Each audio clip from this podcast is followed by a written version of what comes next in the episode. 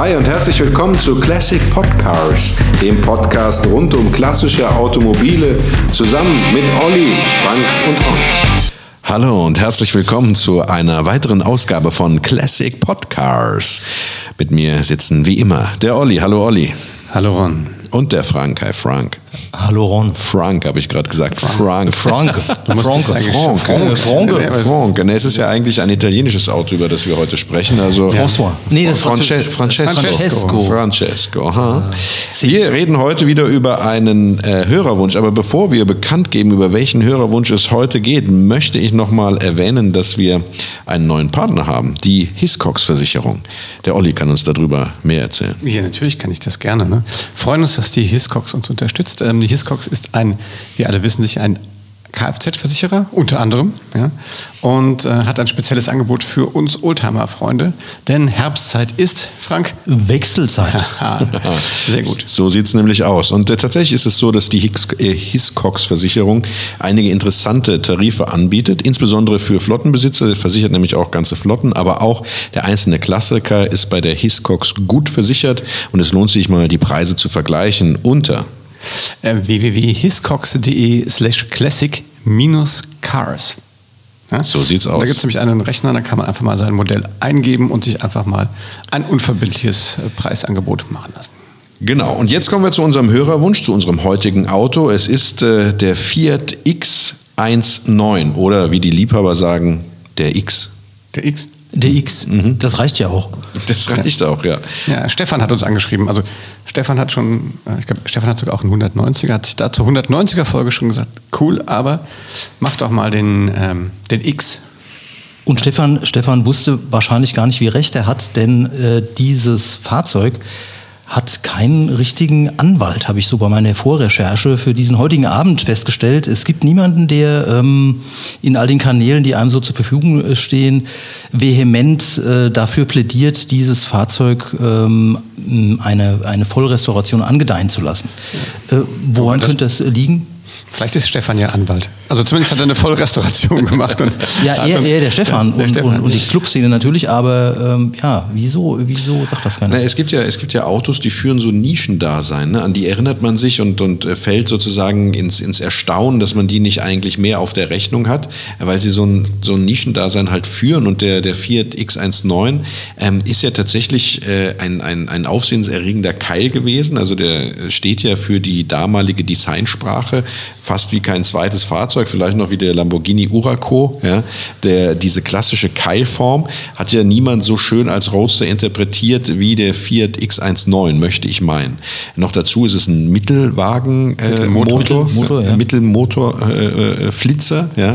äh, der ähm, äh, aufgrund der sehr guten Gewichtsverteilung für damalige Verhältnisse ein sensationelles Fahrwerk hatte äh, und so recht flott um die Kurven getrieben werden konnte. Ne? Ja, also ich war genauso überrascht wie du, Ron, warum man nicht mehr dazu findet. Also ich habe beispielsweise äh, deutsche Videos, deutsche Kaufberatungen gesucht und so weiter und äh, war ein bisschen enttäuscht, dass es nicht mehr gibt, weil dieser Wagen ist ziemlich einmalig ähm, und wurde auch sehr lange gebaut, zwischen 1972 und 88. Das sind immerhin, also wenn man weltweit jetzt alle äh, Vertriebs, äh, alle Märkte ähm, äh, sich anschaut. Ja, das heißt also, wir machen uns heute auf, das zu ändern, richtig? Genau. Ja, Aber wir ich würden es gerne ändern, ja. Aber du hast mir direkt eine Rampe äh, für mein klassisches Klugscheißen geliefert. Das war der Sinn der Übung, ja. Ja, das Auto wurde nämlich nur bis 1987 gebaut und bis 1988 vermarktet. Verkauft, ja. Oder vermarktet, ja.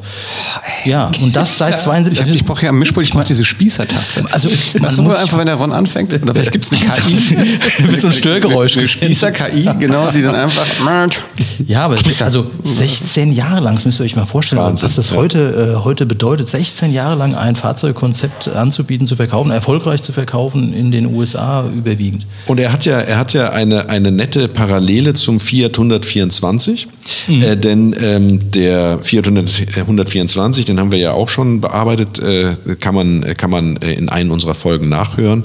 Äh, das ist ja ein von Pininfarina äh, äh, designtes Auto. Der Fiat X19 ist von Bertone. Aber beide Autos, obwohl von Fiat gebaut, wurden in ihrer letzten Phase, also ähm, ich glaube bei dem ähm, X19 war es seit 1982 und beim Fiat 124, was auch dann in den 80er Jahren, wurden die eben nicht mehr unter dem Markennamen Fiat vermarktet, sondern unter dem Markennamen äh, des jeweiligen Designers. Also es gab mhm. den Pininfarina, äh, wie hieß der, glaube ich, äh, Euro Spider oder Europa Spider, ähm, äh, äh der Fiat 124 Spider äh, und äh, der ähm, Fiat X19 wurde dann eben als Bertone vermarktet. Ja, man ja. hat sich geeinigt, ne? also Fiat und Bertone haben sich geeinigt und äh, Bertone hat die Fahrzeuge von Fiat bezogen, aber eben selbst vermarktet. Ja.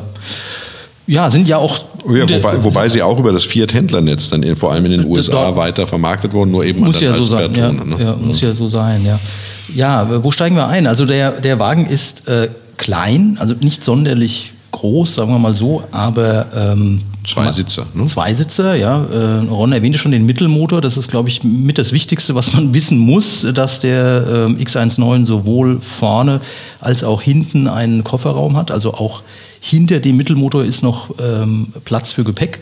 Es handelt sich um Großserientechnik, was ein Riesenvorteil ist, äh, wenn man die ähm, Betriebskosten ähm, im Blick behalten möchte, dass man quasi alle Teile bekommt und auch sich ja, auf verlässliche Technik äh, äh, äh ja, stützen kann. Ja. Man darf keine falschen Hoffnungen schüren, ne? denn äh, die, ähm, die Großserie kommt äh, dem, äh, dem, dem geneigten Fiat X19-Besitzer ja nur zugute, wenn es um klassische Technikteile geht. Die mhm. wurden ja sozusagen aus dem mhm. Großserienregal genommen. Genau, ja. Die Basis war ja war ja sozusagen vorhanden und wurde auch äh, ähm, sehr, sehr lange äh, produziert bei Fiat. Äh, und deswegen ist das natürlich äh, kein Problem, dass man da also ähm, die, äh, die, Motoren die, die, mhm. alle Teile, die sozusagen die 128er Fiats hatten, was ja die. Plattform ist, ähm, die Technikteile bekommt man alle. Schwierig wird es aber bei allen Fiat X19 spezifischen Teilen. Ja, da kommen wir nachher in der Kaufberatung dann nochmal dazu. Mhm. Es ist ja so, dass diese Karosserie einige Schwachstellen hat und es natürlich auch äh, einige Teile gibt, die äh, Karosserie immanent sind, also wie beispielsweise Türen oder die Klappscheinwerfer oder äh, sei es auch nur Zierringe oder bestimmte Plaketten. Äh, also alles, was klassisch X19 äh, äh, original ist, wird seltener und ist zum Teil auch jetzt schon nicht mehr zu bekommen. Bei den Technikteilen, da gebe ich dir vollkommen recht, ja, das ist die, mhm. mhm. die 128er ja. Gruppe, da ist alles nach wie vor sehr gut erhältlich. Ja, also ich habe es deswegen erwähnt, weil die, der, die Motoren an sich ähm, gelten als robust, auch im 128, der ja in seiner Zeit auch ein recht, beliebter, recht beliebtes Fahrzeug war. Ähm, und ja, das ist ja nicht ganz unwesentlich, dass man solche Bauteile, technische Bauteile äh, bekommt. Klar, also die anderen Teile, die jetzt äh, Ron erwähnte, müssen dann unter Sammlerkreisen oder bei Clubs genau, angefragt so werden. Ähm, ja, man kann im Internet das durchstöbern, aber es ist nicht so einfach dann bei den an, genau, es gibt, speziellen es gibt Teilen. Ja. In, äh, für ein paar Teile gibt es auch Nachfertigungen, also alles, was so Keder angeht, Dichtungen mhm. oder auch Plastikabdeckungen, äh, die werden zum Teil bereits nachgefertigt, äh, weil Originalteile so gut wie gar nicht mehr zu bekommen sind. Ja. Ähm, aber äh, äh, naja, man findet die Sachen schon noch, aber man muss natürlich darauf gefasst sein, dass man, wenn man beispielsweise neue Klappscheinwerfer äh, bekommen äh, möchte, weil diese Deckel sind aus Aluminium, die sind also sozusagen dem, der Oxidation auch ausgesetzt. Ähm, äh, wenn man da jetzt neue Deckel braucht oder durch einen Unfall oder ähnliches, ja, dann kann man schon lange suchen und kann dann tatsächlich äh, leicht in den vierstelligen Bereich auch rutschen. Ne? Ja. Was ja. jetzt, sage ich mal, bei dem Kaufpreis des Autos, wo wir ja auch noch äh, zu kommen, ähm, äh, jetzt schon dann wehtut. Ne? Ja, ja ich glaube, das ist ja genau das, das, das Phänomen bei diesem Wagen. Ähm, werden wir später wahrscheinlich mehr über, den, über die Preise noch sprechen, dass ähm, eben die Aufwände, die sind ja bei einer Vollrestauration fast immer gleich oder, oder jedenfalls bei vielen Fahrzeugen und ähm, ja, nur dass dann eben am Schluss, wenn man fertig ist, unterschiedliche Marktpreise zu erzielen ja, sind. Das stimmt. Und äh, vielleicht hat der Fiat X19, vielleicht führt er deswegen so ein Schattendasein, also jedenfalls von mir so empfunden, was ich ähm, ähm, wirklich schade finde, weil es ein, ein unglaublich schönes Fahrzeug ist, eben klein, aber sehr, sehr sportlich anmutend. Diese Keilform ist wunderschön und äh, offensichtlich ist sie ja auch lange Zeit sehr gut angekommen. Ähm, die Maße sind eigentlich heute wieder aktueller denn je, weil es ist quasi die Maße von einem Golf 1, wenn man so will, die, die Länge die auch nicht sehr breit ähm, und, und trotzdem für zwei Personen absolut ausreichend von den Platzverhältnissen innen drin. Ne? Genau. Das interessanterweise ist es ja äh, den, als Nachfolge gedacht gewesen für den Fiat 850 mhm. Spider, was ein, ein, klassischer zweisitziger Roadster war. Und bei dem X19 äh, haben wir es ja äh, zu tun eigentlich mit einem Coupé mit Tagerdach und Überrollbügel. Ja? ja. Es ist also auch, sage ich mal, eine stilistische Veränderung. Es ist ein, ein, ein absolutes Spaßauto.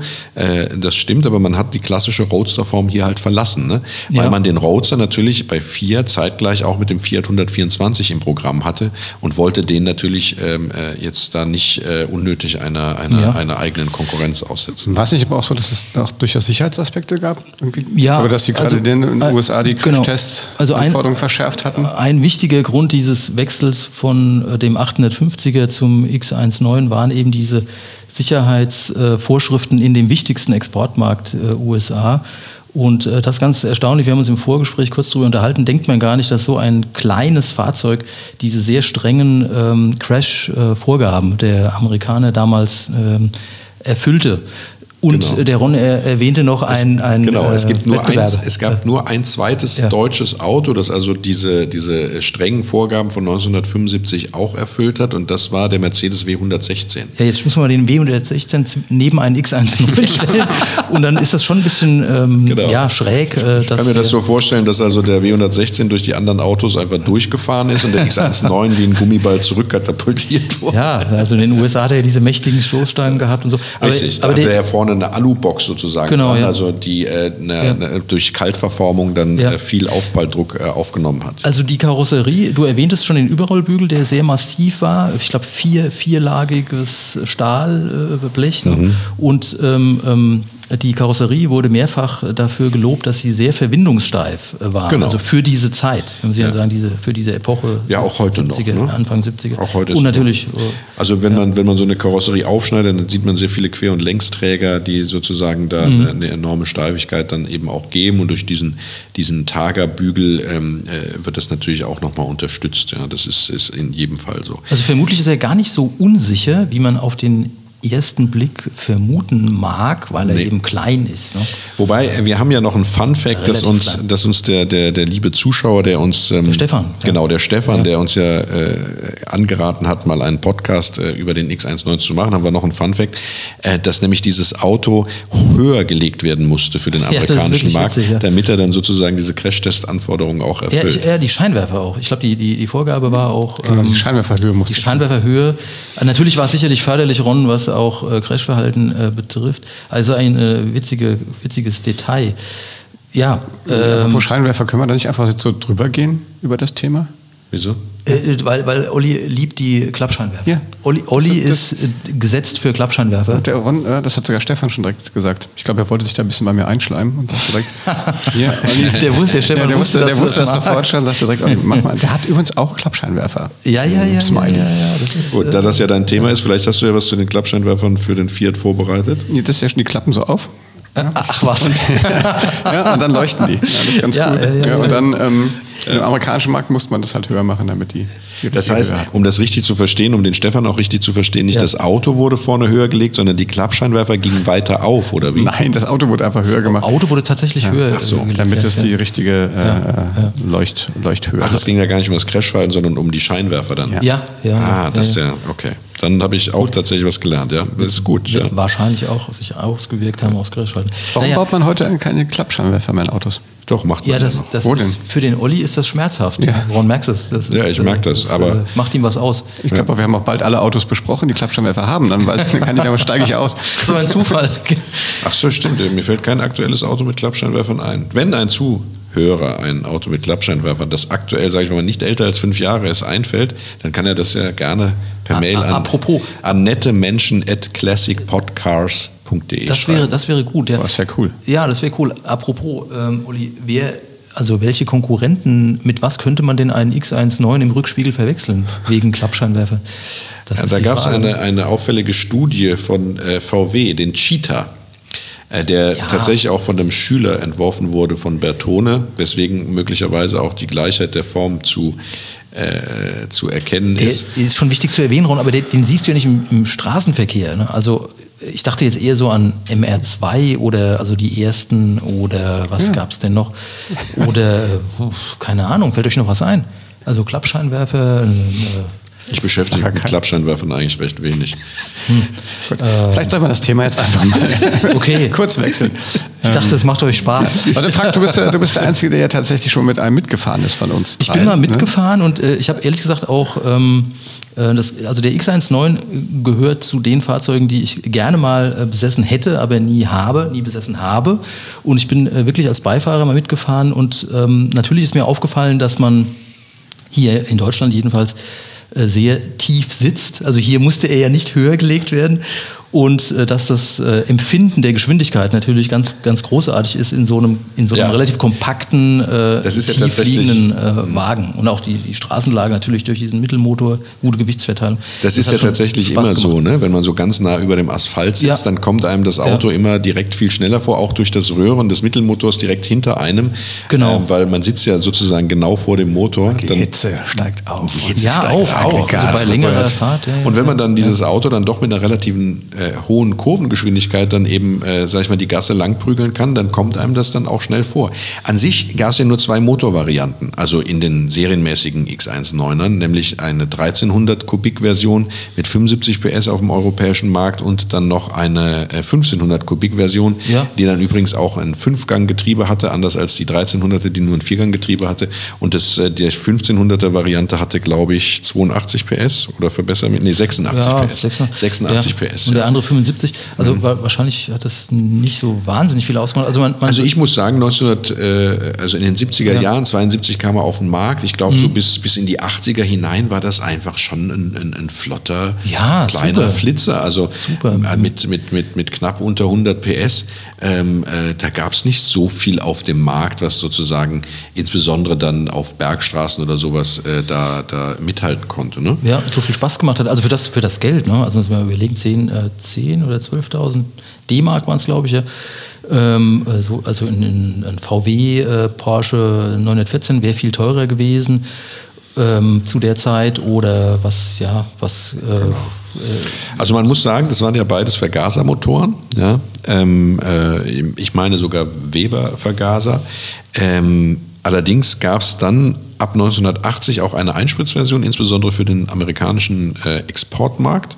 Äh, die hatte dann trotz der 1500 Kubik dann auch wieder nur 75 PS und die kam dann 85 auch in Europa auf den Markt. Ja, Ja, sicher, Und, dem äh, Katalysator, Genau, ich, geregelter Ja, genau. Katalysator war Genau. dann eben auch noch mit dabei. Das war möglicherweise der Hauptgrund dafür, dass das Ja, Auto dann, okay. dann langsamer wurde, äh, also weniger Leistung hatte, aber auch solche Sachen wie ähm, äh, ähm, Abgasrückführung, ne? also Ja, für erneute ja. Verbrennung und sowas. Das waren alles dann, sag ich mal, den Umweltgesetzen, sehr moderne Umweltgesetze damals die USA gehabt, ja, ja, die, den, die modernsten damals, ja. den, ja. die dann ja im Zuge verschiedener Präsidentschaften In Kalifornien wohlgemerkt, nicht in allen Staaten, aber die waren hier Vorreiter, ja. Genau, und in Ja. Kalifornien hatte man das, das Ja. Mhm. Sunshine State, das ist natürlich einer der Hauptmärkte für den Fiat gewesen. Ne? Aber, Ja, genau. also da wurde wirklich äh, ganz toll angenommen.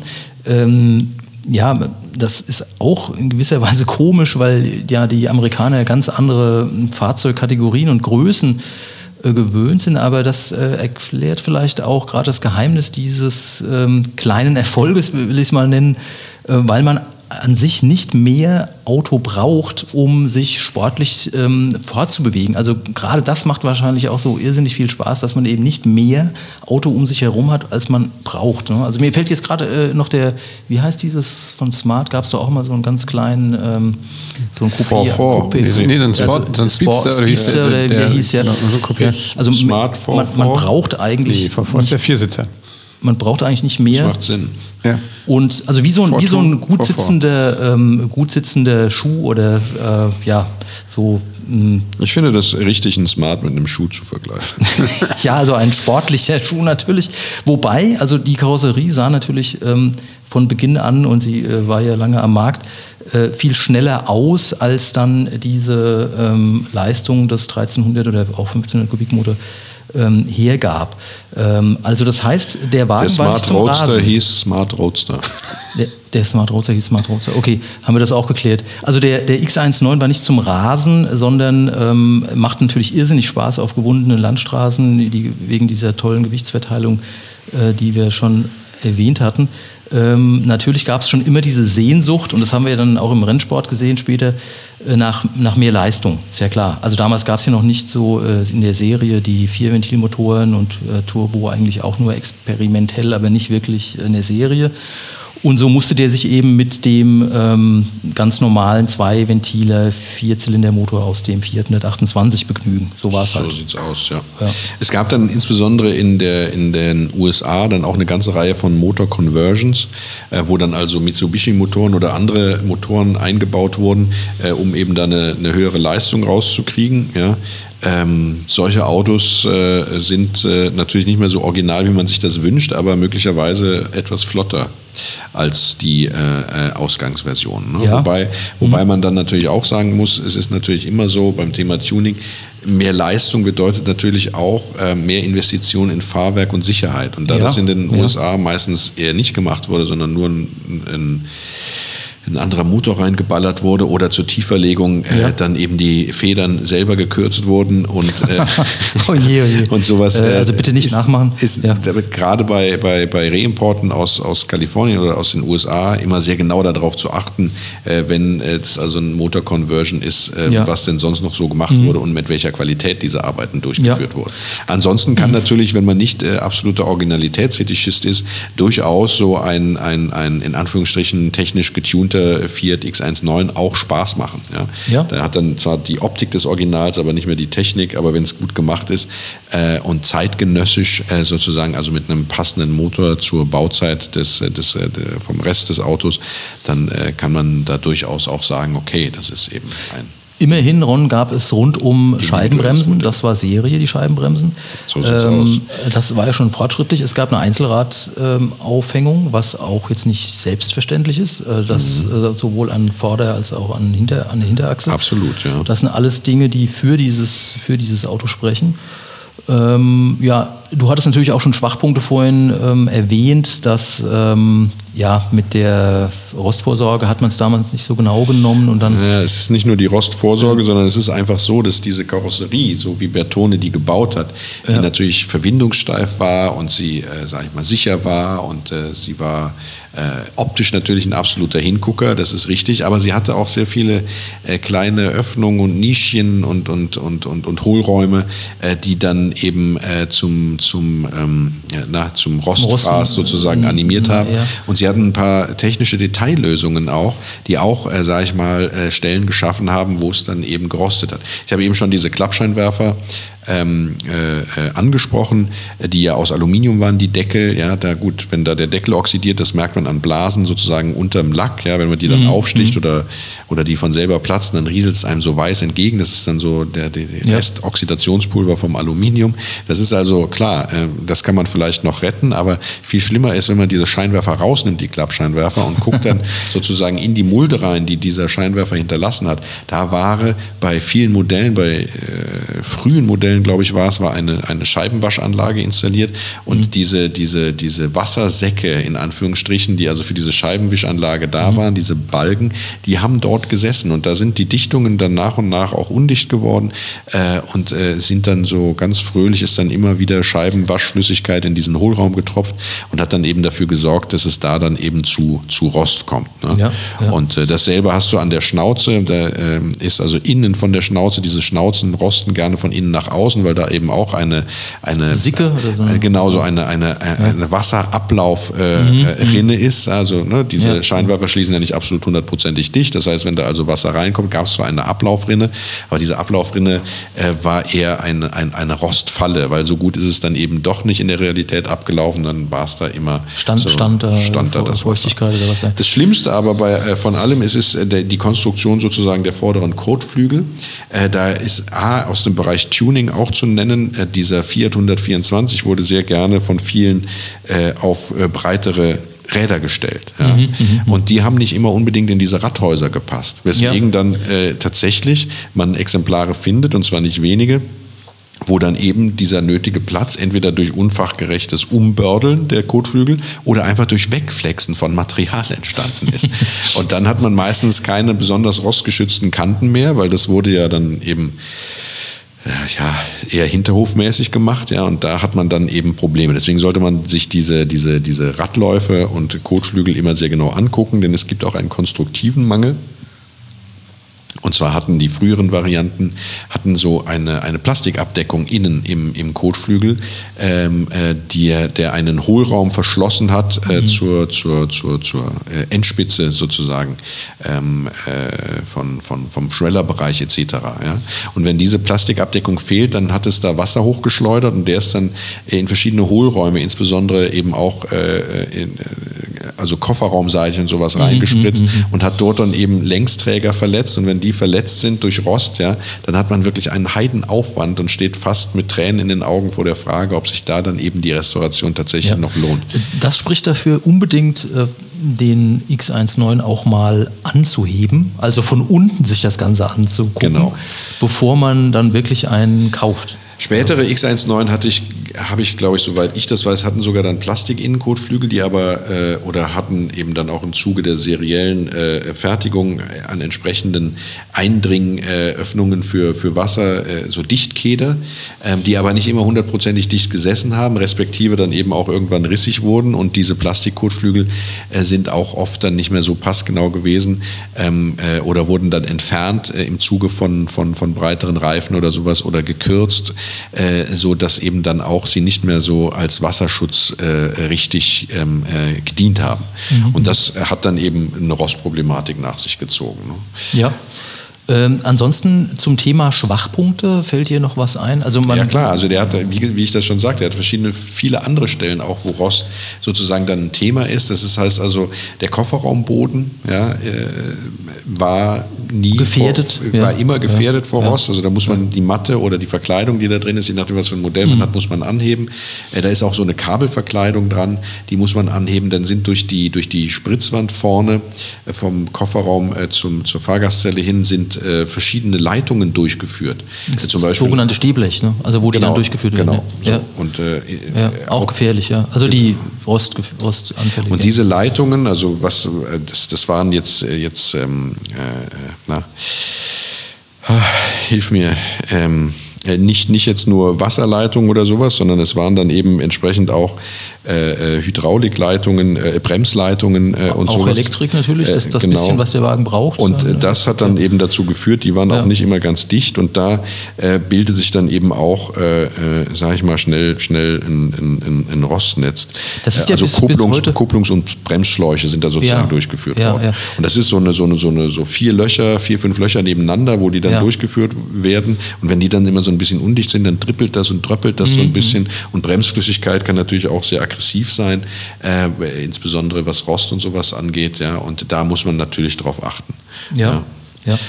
ja. Äh, gut, das waren jetzt negative Aspekte. Ähm ja, ich habe noch ein paar mehr, ah, bevor, wir zu, bevor, wir zu, den positiven bevor kommen. Bevor wir zur Lobhudelei kommen. Genau, bevor ja. wir zur Lobhudelei okay. kommen.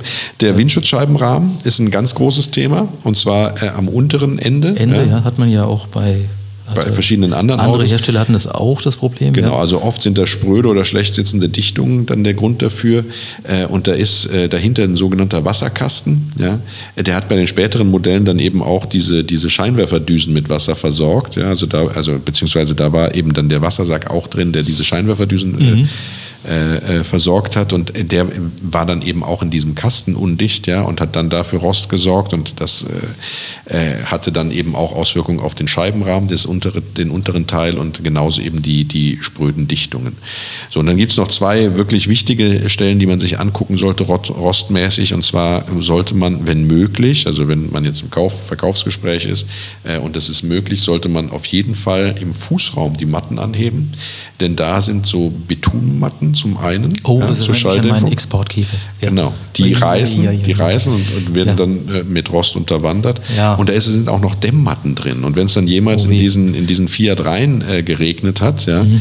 Äh, dann äh, sind die feucht und trocknen auch ja. nicht mehr ab, weil schön der Teppich drüber läuft. Das ist gefährlich. Ähm, und es ist auch ja. so, dass eben durch verschiedene verstopfte Abläufe, Abflüsse immer wieder auch Wasser in diesen Innenraum äh, läuft und sich dann eben genau in diesen Dämmmatten auch sammelt. Das heißt, das ist äh, sozusagen mit Sicherheit, wenn das nicht schon mal gemacht worden ist oder das Auto nur in der Garage stand und nie im Regen bewegt wurde, auf jeden Fall eine Stelle, wo man Rost findet. Liebe Hörer, was lernen wir daraus? Nackig machen. So.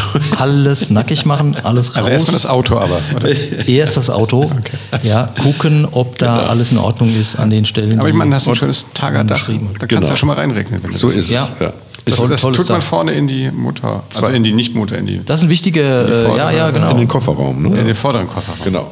Ja, wie der Olli sagt, das ist äh, genial, dass man äh, dieses Tagerdach mit zwei Handgriffen, diese Bügel, Schnappbügel Ja. öffnet und dann einfach in den vorderen Gepäck, in das vordere Gepäckabteil reinlegen kann und So mit, ist es. mitführen kann. Ja. Genau. Zwei Stellen noch, die man sich unbedingt angucken sollte. Türunterkanten. Ja, Mhm. ähm, das ist, ist eine böse Stelle, wenn da was ist, weil Türen sind wirklich teuer für Nicht den einfach zu X19 kriegen, ja. und Ja. nicht einfach zu kriegen. Ja. Und als zweites sollte man auch, es gibt, wenn man den, den X19 von der Seite anguckt, dann hat der seitlich so Plastikabdeckung für die Belüftung. Ähm, äh, Ja. an der, was ist denn das, B-Säule, ne? unterhalb sozusagen Ja. von dem Tager Ja. äh. Ne? Die kann man abmachen und dann hat man ganz gutes Blech auf der, äh, Blick auf die, die, die Blechstruktur des Inneren der Karosserie, Mhm. also Längsträger, Querträger und sowas. Und ähm, da sieht man dann, ob das Auto prinzipiell gesund ist oder prinzipiell ungesund Oder ist. ganz ungesund, Genau. ja. ja. Äh, Was Teile betrifft, kann ich vielleicht schon mal einfließen lassen. Es gibt diesen Club x1-9.de. Da kann man zum Beispiel ähm, sich äh, hinwenden, wenn man Teile sucht. Oder auch x19world.de. Das sind zwei. Es gibt sicherlich noch viel mehr ähm, ähm, Genau. Clubs auch zu dem Fall. Ich würde auch gerne die Internetseite x-9.de äh, wärmstens empfehlen. die hatte ich gerade genannt, Ron. Genau, die hast du gerade genannt, aber ich würde Mach sie jetzt. gerne nochmal wärmstens empfehlen. Ja. Ganz einfach aus dem Grund, weil die eine sehr, sehr ausführliche Kaufberatung auch für den Bertone anbieten, mit vielen Kleinigkeiten, die wir jetzt hier gar nicht erwähnen können ähm, und auch darauf eingehen, welche Teile eben einfach und welche Teile schwierig zu bekommen sind. Ja. Also die sollte man sich vor einem Kauf tatsächlich reinziehen, wie man das so schön sagt, äh, weil da äh, erfährt man viel. Ja. Und wie du eben schon gesagt hast, die Technik an sich ist unproblematisch. Diese beide Motoren, sowohl der 1300 Kubik wie der 1500 Kubik Motor, und das ist das Positive, die sind sehr robust. Ja. Und sparsam. Und sparsam. ja. Die neigen manchmal zu leichter Ölfeuchtigkeit aufgrund von, von Simmering-Undichtigkeiten äh, zur, zur ähm, na, äh, äh, Schwungscheibe und sowas. Mhm. Ähm, äh, das ist, kommt aber in den besten Familien vor und ich glaube, das kann man auch ganz gut verschmerzen. Ansonsten sind sowohl Teile dafür sehr gut zu bekommen, äh, als auch äh, ist ja, sage ich mal, in der Reparatur relativ, sind beide Motoren relativ freundlich handhabbar ähm, und sehr, sehr standfest. Ja. Höchstgeschwindigkeit habe ich gelesen, weiß ich nicht aus eigener Erfahrung, 170. Da habe ich mir gedacht, wenn man tatsächlich äh, jenseits der 160 Stundenkilometer den Wagen bewegt, dann fühlt man sich wahrscheinlich wie, wie 260 oder 270. Also so, ähm, wobei, wobei, wo ich das gerade erwähne, der X19 ist ja, war ja auch im Rennsport erfolgreich und da wurde natürlich alles Mögliche veranstaltet. Gut, aber die hatten dann auch nicht mehr die Serienmotoren. Nein, nein, und nicht mehr die Serienbremsen und so weiter. Ich sag mal, der, der wog, also die schwerste Version des X19 wog äh, knapp eine Tonne, ja, und äh, die leichteste Version war 100 Kilo leichter, die wog dann knapp 900 Kilo. Ähm, äh, das sind äh, äh, natürlich für, für 86 PS ja, auf 900 Kilo. Absolut ausreichend. Ich finde das ein gutes, Absolut gutes, gutes, gutes, Ja. gutes Leistungsgewicht. Kann man ganz toll viel Spaß mit haben, ja. Sehe ich auch so. Aber was macht der Jungs, wenn bei euch die, die Scheinwerfer unkontrolliert auf und zuklappen? Ja, beim, beim X? Du meinst so, so Blinker, so, so, Nee, so, die, die, die, die Klappscheinwerfer so hoch und runter klappen. einäugiges Nein, Blinzeln. das habe ich gelesen. Das ist tatsächlich die Diode am, ähm, am Hebermotor defekt. Oh, Nerdwissen. Und dann Olli, das mal- 5 Euro für die Nerdkasse. Ja, das hat Und er dann eben, blinzelt der so, oder? Nee, dann, ja, dann klappen die Ja. unkontrolliert auf und zu. Ah, ja, ja, ja, das ist ein guter Und wenn, die, wenn, die, dann, wenn dir die Elektrik nicht kaputt geht, die kannst du trotzdem mit der Hand nochmal, also mit Ja. Kurbeln. Ja, auch, auch noch ähm, Bist du dann aktivieren. im Opel GT-Segment. Ah, ja, ja, Die das haben wir ja, der hat ja einen. Seilzug. Ne? das aber ich- woran erkennt man den Opel GT-Fahrer? Ne? An den dicken, äh, dicken Unterarm. Ja. Ja, genau. Genau. Ja. Vielleicht soll ich mal so ein Buch über Klappscheinwerfer schreiben. Das, das wär, ist dein, deine Mission. Das Ich, ist deine glaub, Mission. ich glaube, du würdest fünf, sechs Leser finden. das weiß ich nicht. Stefan, wenn, Stefan wenn du mich da draußen hörst. Ja. Steh mir bei. Ja. Genau, du hattest gesagt, es gab, der war erfolgreich im Rennsport. Ja. Es gab ja spezielle Rennsportmodelle tatsächlich auch von dem, von ja. dem X19. Ähm, äh, einer davon war lange Zeit verschollen ne? und wurde dann ähm, der sogenannte Filippinetti X19. Also Filippinetti, äh, das war ein Rennfahrer, der äh, für den Fiat-Konzern gefahren ist oder, oder also ein, ein, ein Team hatte, wo er, wo er Fiat-Automobile hatte. Der war sehr erfolgreich mit dem Fiat 128 und äh, ähm, forderte dann sozusagen auf, dass man ihm doch ein, ein, ein, ein X19 fertigen sollte. Ja. Und dann wurde eben ein X19 rennfertig gemacht mit einem, mit einem 16V äh, Prototypenmotor, ähm, äh, der dann aber ja nicht großes Aufsehen erregelt, weil kurz nach der Fertigstellung dieser Filippinetti dann eben äh, das Zeitliche gesegnet hat, in die ewigen Jagdgründe übergewechselt ist und seine Scudera dann äh, sozusagen zerfiel. Und dieses Rennauto, dieser ist dann lange, lange verschollen gewesen und wurde dann tatsächlich 2004 wiederentdeckt und zwar in Puerto Rico. Und äh, den hat man jetzt sozusagen zurück nach Europa geholt und jetzt wartet er irgendwo auf seine Restaurierung. Ja, also das ist schon sehr spannend, Ron. Ähm, dieses, dieser Versuch, also ein, ein 16V Motor einzubauen, das steht ja auch für den, ja, die Weiterentwicklung im, im Motorenbau zu der Zeit, also entweder eben über diese Mehrventiltechnik oder auch über Turbomotoren oder beides dann sehr später schlussendlich. Also wenn man jetzt heute äh, sieht, dass sich beides im Serienfahrzeugbau ja durchgesetzt hat. Ne, es, gab, es gab ja dann den Abarth, ne? Ja, das hat also ganz andere äh, Fahrleistungen dann möglich Genau. gemacht. Ja. Also es gab ja dann den X19 Abarth auch, äh, der äh, Mhm. geschaffen wurde mit einem 16V äh, Zylinderkopf, der aber dann, glaube ich, nie zu einem Renneinsatz kam. Ich glaube, man hatte sich dann äh, da für den Lancia Stratos entschieden im, im, im, im Fiat-Konzern und hat gesagt, äh, dieser Abarth, der macht dem zu sehr Konkurrenz. Wir konzentrieren uns so sozusagen auf den, auf den Stratos ja, äh, und, und den Fiat 131, der ja dann tatsächlich auch äh, äh, Rallye-Erfolge sammelte, ja, mit Röhrl am Steuer, glaube ich sogar, ne, der Fiat 131, wenn Ja, ich das richtig meine in auch, Erinnerung ja, am habe. Anfang seiner Karriere, genau. ja. Und Ja. ähm, äh, äh, deswegen gab es von dem äh, äh, Abarth eben dann nur Prototypen und die sind auch verschollen. Ne? Mhm. Ja. Also die, die gibt es nicht mehr. Das waren dann äh, 1600 äh, Kubikmotoren und die mussten ja auch mit Luft versorgt werden. Da gab es dann äh, sogenannte Schnorchel, also um dem äh, Mittelmotor mehr Frischluft äh, zu, ähm, be- beizuführen. Ja, der hatte vorne äh, sozusagen so einen riesigen Schnorchel zur Ansaugung äh, auf, auf, der, Mhm. auf dem Kofferraumdeckel, glaube ich. Ne? Das Mo äh, Motorhaube oder Kofferraum, ich, ich meine, das wäre wär, wär die Motorhaube gewesen.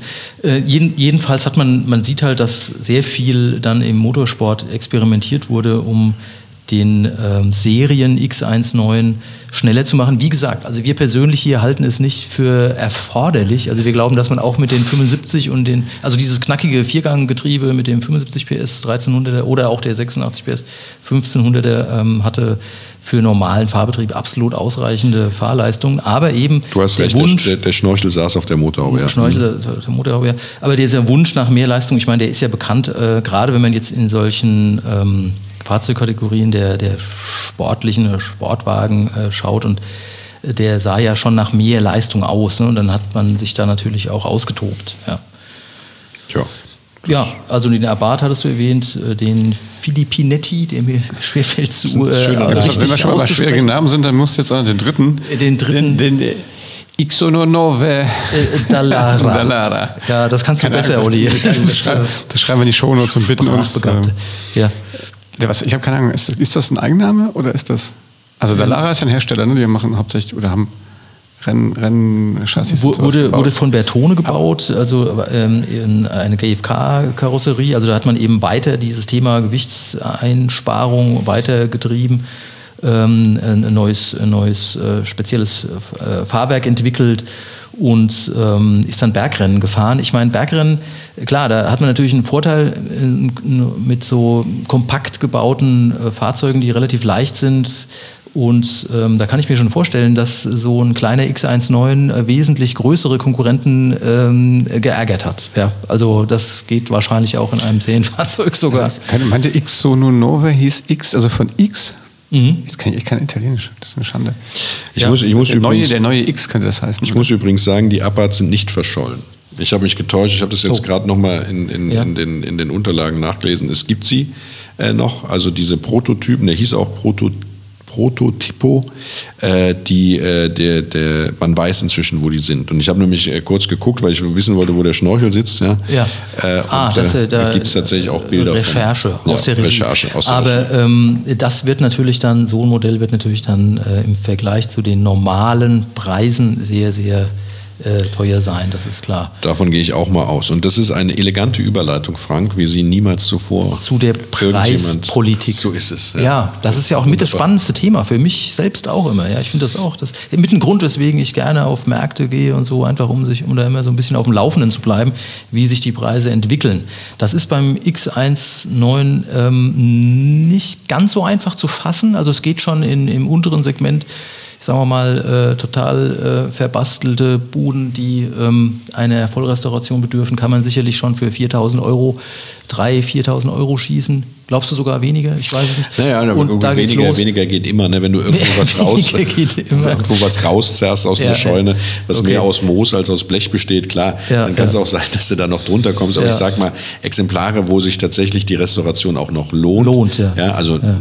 Lohnt ist ja immer so eine Frage, aber wo, Ja. Mhm. sie, wo sie sozusagen noch sinnvoll ist, die beginnen tatsächlich so bei 3.000, 4.000 Euro, da würde ich, Ja, ich absolut bei dir sein. Aber es wird auch nicht viel teurer, ne? Ja, das ist das Komische. Das ist wirklich komisch. Also man muss erstmal einen finden, was ja auch nicht so leicht ist. Also man muss einen X19 äh, Eigentümer finden, der auch der bereit ist, sein Schätzchen herzugeben. Und dann wird natürlich verhandelt. Und, aber du hast recht, Ron, dann äh, geht jetzt, also die, mh, wie soll ich sagen, die, der Verkäufer will natürlich immer mehr, als der Käufer bereit ist zu bezahlen, ist klar. Und nicht immer. Aber ja, achso, jetzt guckst du den Olli an, der arme Olli. Äh, aber jedenfalls geht der Preis dann auch nicht ins, ins Uferlose. Und das meinte ich eingangs mit der ähm, Frage, ob es sich lohnt, ob es sich eine Vollrestauration lohnt. Man muss, man muss natürlich auch dazu sagen, ne, und deswegen darf man äh, diese Preisdiskussion auch nicht äh, zu überhastet sozusagen beenden. Ja. Es ist tatsächlich ja auch so, dass es unzählige Serien des X19 gab. Ne. In seiner 16-jährigen Bauzeit äh, gab es sehr viele Exklusivserien. Es gab in Paris, äh, Paris ich schon, in der Schweiz gab es eine Lido-Serie. In London gab es auch In, interessante in Modelle. London äh, wurden die letzten X19 ausgeliefert als Final Edition oder, oder Final, Ja. glaube ich, hießen die nur. Mit Fensterhebe und allem möglichen. Ja, allem möglichen Zeug drin. Also wobei Fensterheber kamen schon früher, die kamen unter der Bertone-Regie, also als man sagte, Bertone äh, übernimmt jetzt sozusagen den Bau weiter ab 1982, da gab es dann auch elektrische Fensterheber, da wurde das Auto nochmal abgegradet mit verschiedenen anderen, sage ich mal, luxuriösen Ausstattungsmerkmalen ähm, und gab dann danach auch von Bertone wieder eine abgespeckte Version, die dann günstiger war als aber bla bla bla. Es gibt unzählig viele, ich glaube, es gibt allein acht verschiedene Felgen, die serienmäßig auf dem, auf dem X19 montiert waren Sehr schöne Felgen. sehr schöne Felgen mitunter, mitunter auch sehr hässliche Felgen. ja. Beides okay. Und, und dann muss man einfach darauf achten, man muss wissen, was will man? Will man eine Ja. dieser selteneren, ähm, sag ich mal, Ausstattungsvarianten? Will man einen ganz normalen Serien X19 haben?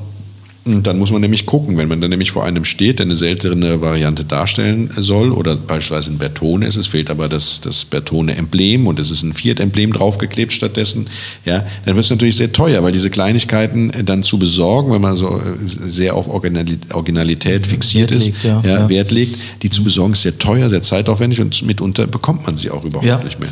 ja. Und dann ist es eben so, wenn man jetzt einfach nur einen guten, sage ich mal, X19 haben will, der fährt, der die Optik hat, äh, man hat keine besonderen, besonderen Ansprüche sozusagen ähm, dann eben auf, äh, auf, auf irgendeine Originalität oder irgendeine Sonderserie, dann kann man schon ein gutes Exemplar, das man einfach fahren kann, für 7, 8, 9.000 Euro Richtig, da würde schießen. ich absolut auch einlochen.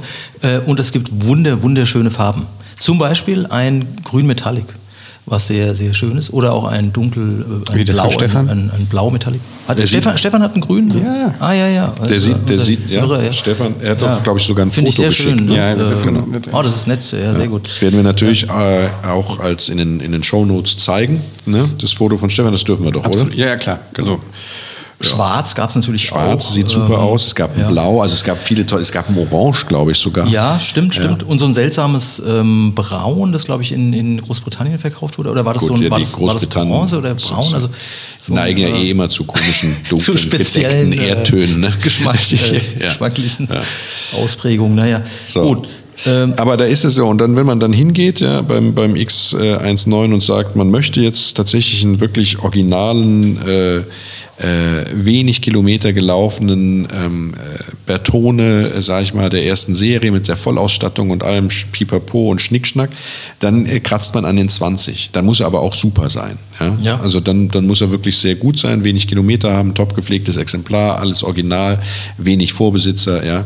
Dann ist man bei 20 und wenn man, sage ich mal, sagt, ähm, mir kommt es aufs Geld nicht so an, ich will einfach ein Auto, das einmal wirklich durchgearbeitet wurde, durchrestauriert vielleicht sogar, ja, in der frühen Phase mal, der wirklich keinen Rost mehr hat. Ich meine, es gab sogar Leder am Schluss. Fällt mir gerade ein. Es gab mittendrin auch Leder. Wo du, wo du gerade genau. dich in so höhere Sphären vorarbeitest, mir das gerade nee, nee, Es gab auch eine Lederausstattung, ja. es gab äh, alles für dieses Auto. Ja, ne? ja. Ähm, es gab, glaube ich, auch eine Kordausstattung, so Kordsitze. Ja, nee, ich wollte dich auch nicht ausbremsen bei den, bei den genau, äh, Fantasie-Preisen. Äh, ähm, ähm, ähm genau. Also wenn man einfach jetzt sagt, man möchte ein wirklich sehr, sehr gutes Exemplar haben, aber man hat keinen hohen Anspruch daran, dass es irgendeine Sonderserie oder sowas ist, äh, dann ist man so mit 13.000 bis 15.000 ist man da dann in dem Bereich. Was sehr ordentliches. Was, was, also kriegt man ein hervorragendes Fahrzeug. Die Frage ist ja auch immer, wenn man dann noch in noch höhere Sphären vordringt. Ja, Abarth, Abarth wird wahrscheinlich ja, um die 50 bis 80. Aber ja. ich, ich, glaube, das Problem ist einfach das, ähm, dass man dann ja immer auch in Konkurrenz zu anderen Fahrzeugen natürlich tritt und ähm, ja, die, die,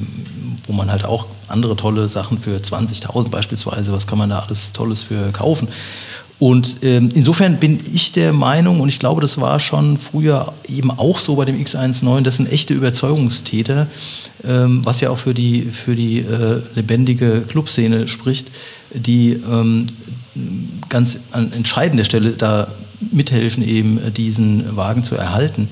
Ähm, das ist jetzt nicht etwas, was so jeder kauft. Ja, da muss man schon Spaß dran haben, eben an dem geringen Gewicht, an den kompakten Maßen, an diesem Fahrzeugkonzept mit dem Mittelmotor.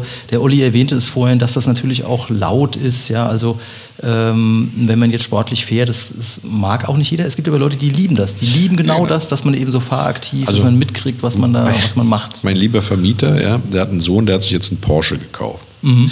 Und mein, mein lieber Vermieter, der ist, ähm, sage ich mal, äh, der sieht den Sinn nicht da drin, so viel Geld für ein Auto auszugeben. Ne? Er ist ein mhm. sehr bodenständiger Mensch. Ja. Und er hat aber gesagt, jetzt hat er schon mal das Ding, jetzt möchte ich damit auch mal fahren. Ja? Mhm. Dann hat er sich den geliehen, ist da eine Runde mit gedreht und hat gesagt, dass das also das, er wüsste nicht, wie man sich so ein Auto kaufen könnte. Man wird durchgeschüttelt, es ist bretthart, ja, ihm täte jetzt alles laut, weh.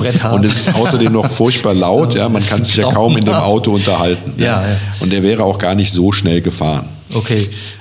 Ja. ja, das ist alles relativ. So, genau. Und ich sage, okay, wenn du den Motor hörst, dann musst du dich auch nicht unterhalten, wenn der sich gut anhört. Nein, dann hast du ja quasi ein Konzert schon. Ja, im, so, äh, ohne Klassik zu hören, hast du dann schon ein Konzert. Im Mitunter auch ein klassisches Konzert. Es kommt ja, an, was für ein Auto es ist. Das ne? gibt es auch. Ja. Und jetzt wird es philosophisch. Äh, philosophisch, ja. Ja, das ist ja auch äh, Teil dieses Formates, ne? die Philosophie hinter der Motorkultur. Mhm. Ja, also ich kann jetzt, verstehen, jetzt, jetzt, ich, kann, ich kann verstehen, dass man sich für den X19 begeistert begeistert. Leider ist mir nie einer zugelaufen und ich glaube, wenn man ihn nicht sucht, passiert das eben auch nicht. Ne? Man muss sich schon dafür interessieren und engagieren und dann eben ähm, ja, ein, suchen und finden. Ja, nicht stehen ja. nicht an jeder Ecke. Nee, das, so. tatsächlich ist es ja auch so, wir haben ja eben schon öfter mal den Fiat 124 äh, Spider erwähnt, der ja auch aus dem Hause Fiat stammt, der aus derselben Zeit stammt. Ähm, den sieht man tatsächlich öfter mal im Straßenverkehr. Ja. Wenn ich den letzten Fiat X19 gesehen hätte, da müsste ich tatsächlich geht mich in eine, so. in, eine, in eine, tiefe Meditation begeben, um, um, das herauszufinden. Ne? Den sieht man so gut wie gar nicht. Liebe X19-Fahrer, Zeigt holt sie, holt sie, zeigt euch, holt sie häufiger aus der ja. Scheune. Und ich finde, 165.000 Autos, so oft wurde der nämlich gebaut, das ist nicht wenig. Ja? 16 Jahre gebaut, 165.000 Autos. Gut, es ist äh, mehr als die Hälfte ist in die USA gegangen, äh, in den Export. Ja? ja. Wenige finden da wahrscheinlich den Weg zurück. Ähm, äh, aber trotzdem, es ist äh, ja. für die Zahl ist es erstaunlich, wie wenig man von diesen Autos sieht. Ne? Ja. Ja, jetzt sind wir. Haben wir eigentlich, äh, eigentlich gegriffen, jetzt sind wir erschöpft, Olli. Was, was, was äh, das ist ja wunderbar. Ja. Wieso hieß der eigentlich so? Das sagst du uns jetzt. Nee, ich weiß es auch nicht. Aber du hast ja nichts gefunden. Verdammt. du hast uns selbst also eine da unlösbare mal, Aufgabe gestellt. Müssen wir da vielleicht einfach mal auch unsere Hörer ins Vielleicht hilft da auch Wikipedia Stefan oder Stefan wird es wissen. Wer auch immer, ja. Also ich habe es nicht gefunden auf Anhieb. Steht Toller Vorschlag von ihm übrigens. Ja, ja. Mhm. ich weiß. Ja, Nee, ist wirklich, äh, es ist tatsächlich ein Auto, jetzt wo ich mich damit beschäftigt habe, wo ich auch noch, mir noch mal vor Augen gehalten habe, es ist tatsächlich ein sehr erstrebenswertes Ja, Auto. Also es ist optisch ich sehr schön. Ich finde, dass die, die Fahrleistung für sich spricht. Und es ist ein kleiner Kurvenräuber, den man äh, durchaus äh, sich mal zulegen könnte, wenn er einem mal zuläuft. Ne? Wird ja liebevoll auch Ich hab- Volksferrari. Ich habe ja übrigens auch meine ganz eigene, mein ganz eigenes ähm, äh, Geschichte mit einem Fiat X19.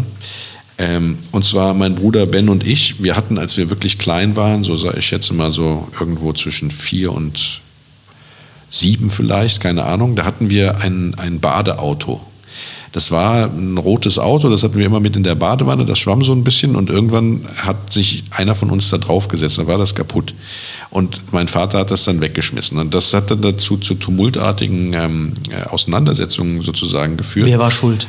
Wer, wer war schuld? Äh, vor allem, warum wurde das weggeschmissen und warum hat mein Vater es nicht repariert? Der konnte ja sonst alles reparieren. Und mein Vater war dann so entnervt, dass er sich schließlich dazu hinreißen ließ, äh, in einem äh, nahegelegenen Kaufhaus Ein ein, ein Snaptide-Bausatz zu kaufen von Revell im Maßstab 1 zu 24, also ein Zusammensteckbausatz. Und das war eben ein Fiat X19.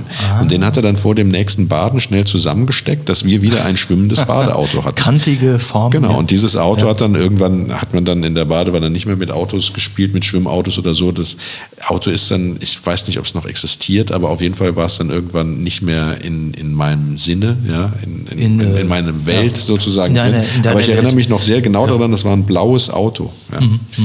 Und äh, ja.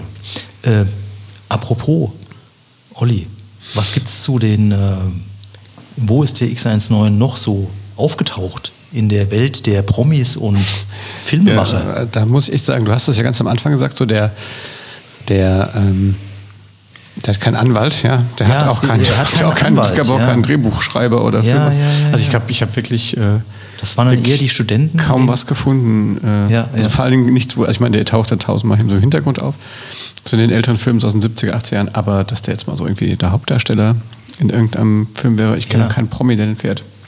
Also da, da gibt es bestimmt ähm, X19-Enthusiasten, die uns was anderes dazu erzählen können, aber das müssen sie eben dann auch tun, ja. Äh, Können uns schreiben unter nettemenschen.classicpodcast.de oder auch kommentieren. Wir sind ja auf fast allen Plattformen ähm, präsent und äh, wir freuen uns über Hinweise. Wo ist dieser X19 aufgetaucht in der Filmbranche? ja, und wie kam es zu dem Namen? Und wie kam es zu dem Namen? X19. Das hätte ist Ich, Ja, ähm, ich habe übrigens von der Regie gerade aufs Ohr was Ei, gekriegt. du hast das auf die Ohren bekommen. Ja, also es gibt eben. eine Hypothese, vielleicht können, die unsere, Okay. können unsere Hörer das ja bestätigen, dass im Prinzip die Plattform ähm, X1 hieß und ähm, der ähm, das quasi dann äh, und der 128er dann X11 war und das, Ah. das neunte, Neunte, quasi das neunte, der äh, neunte das neunte Projekt auf Neunte der Plattform Projekt. war. Ah, das zeigt, dass es, ähm, das ist ja beruhigend, dass also an anderen Projekten wurde geübt und dann der X19 war es dann eben. Naja, der ist ja, der ist ja auf der Messe, glaube ich, 68 oder was, als Bertone vorgestellt worden, äh, Quatsch, als Auto Bianchi vorgestellt worden, weil man äh, die Fiat äh, Führungsetage nicht nervös machen wollte. Aus irgendwelchen Gründen. Hat aber nicht so richtig geklappt. Ja, der 118, also der 1.8 war wohl dann auch ein Mittel, Mittelmotorwagen, der ähm, Lancia Beta äh, Monte Carlo dann später hieß. Ach Quatsch. Ja. Ach so, und beim X19 hat man dann darauf verzichtet, irgendwie Monte Carlo oder, oder äh, was weiß ich, ähm, Mailand oder sowas zu nennen, sondern man hat ihn dann einfach X19 belassen. Weil's, Also, ja. wie gesagt, ne, hat mir die Regie reingepfiffen. Nee, das Ein gibt Glück- den schönen, ein Glück, schönen, dass Blog, Sie noch gibt da schönen, gibt einen Ja. schönen Blogpost, den, den werde ich in die Shownotes packen. Ja, sehr schön. Da Sehr ist das schön, drin alles genau. erklärt. Also ich Wunderbar. bin durch, ihr Lieben. Tja, Ja, also ich auch. absolute Kaufempfehlung, würde ich sagen. Ja, Ja, absolut. Von meiner ja, Seite auch. Für das Preis-Leistungs-Verhältnis. Plus Daumen hoch. Äh, und Klappscheinwerfer. Ja, so, ja, alles dabei. spricht natürlich Und ich meine, auch wenn der jetzt nicht so teuer ist, ist es trotzdem wichtig, den zu versichern. Ja? Ja. Vielleicht können wir da hinten nochmal einen kleinen Roundup machen und äh, unseren neuen Partner noch Genau. mal kurz ins Spiel bringen. Wer also einen X19 kaufen möchte und sucht einen Versicherer, der äh, günstige Preise anbietet und trotzdem einen guten Service, der ist möglicherweise bei der Hiscox richtig aufgehoben Ja. und sollte einfach mal auf der Internetseite eine, eine Abfrage machen, was es kosten würde, das Auto dort zu versichern. Äh, auf äh, www. Hiscox schreibt man übrigens H-I-S-C-O-X.de. Ich glaube, es ist eine britische Versicherung. Ja. Genau, slash Classic Car minus Cars. Classic minus Classic Cars. minus Cars. Genau, also www.hiscox slash classic. .de. Nein, nein, Quatsch. Nochmal. Nochmal, Ron, jetzt komm. www.hiscox.de slash classic minus cars. Perfekt. So, Ja. jetzt hat es das wirklich jeder gemerkt. Genau. Vielleicht gibt es ja einen guten Preis für euch. Ist Genau. heute die beste Zeit, beziehungsweise jetzt die beste Zeit. Auf jeden Fall ist es auch interessant für Flottenbesitzer, denn die Hiscox versichert auch ganze Flotten und wie gesagt Sammlungen halt. Sammlungen und ja. äh, Genau, kann man diese Sammlung von Mittelmotorautos mit. Klappscheinwerfern Ja. zum Beispiel. So sieht's aus. So, was, wo lohnt sich das noch? Auf welche Webseite sollte man noch gucken, Ron? Also auf jeden Fall, das habe ich ja eben schon gesagt, auf äh, äh, x1-9.de.